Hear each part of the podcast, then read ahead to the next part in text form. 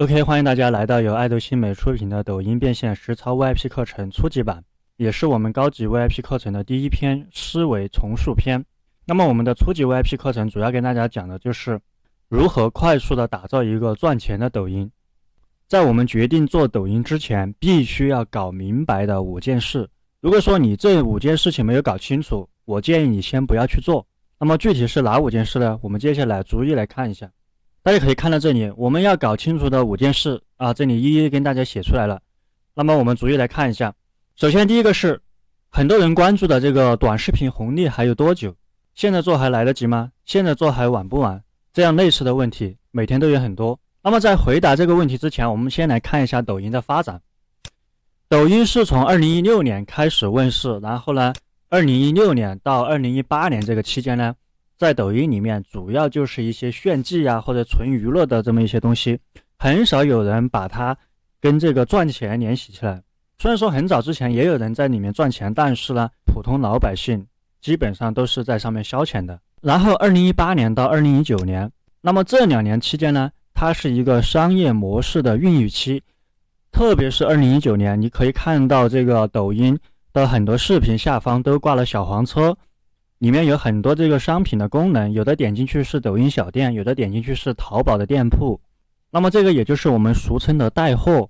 除了这种的话，还有其他的一些变现方式。我们会在啊第二节课当中跟大家介绍抖音的九大变现方式。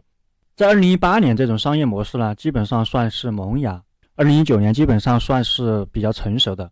然后到了现在的二零二零年以及未来的两三年之内。那么抖音将处在一个爆发期，那么在这个期间之内，也是各大 IP 逐渐抢占各自的领地。虽然说我们现在看到有很多的网红，但是但是你可以通过这个抖音的星图网去分析，目前来说，一百万粉丝以上的网红不到六千个，在接下来的两三年将会有更多的这种百万级的网红诞生。其实我们可以试想一下，在十年前的淘宝刚开始出来的时候。也仅仅是一部分人在做，很多人之所以没有去做，是没有看懂淘宝的这个商业模式，或者说那个时候的淘宝仅仅是小打小闹。今天的抖音也出现了同样的局面，大部分人在抖音里面只是每天下了班之后，或者说有空余的时间、有碎片的时间，然后直接这里面去刷这个视频打发时间的。除了早期的一些网红之外呢，现在越来越多的这种草根、这种素人，然后通过在抖音里面去制作相应的内容。通过各种方式去变现，说白了就是在里面去赚钱，而且通过一九年的摸索，这种效果是非常显著的。也就是为什么越来越多的人投身到自媒体的这个行业，他们可能之前在公司上班，在工厂上班，刚开始做自媒体或者做抖音，仅仅也是以兼职的形式。当有一天他发现，在抖音里面赚到的钱比他上班的工资要多得多，甚至说是上班工资的几倍、几十倍。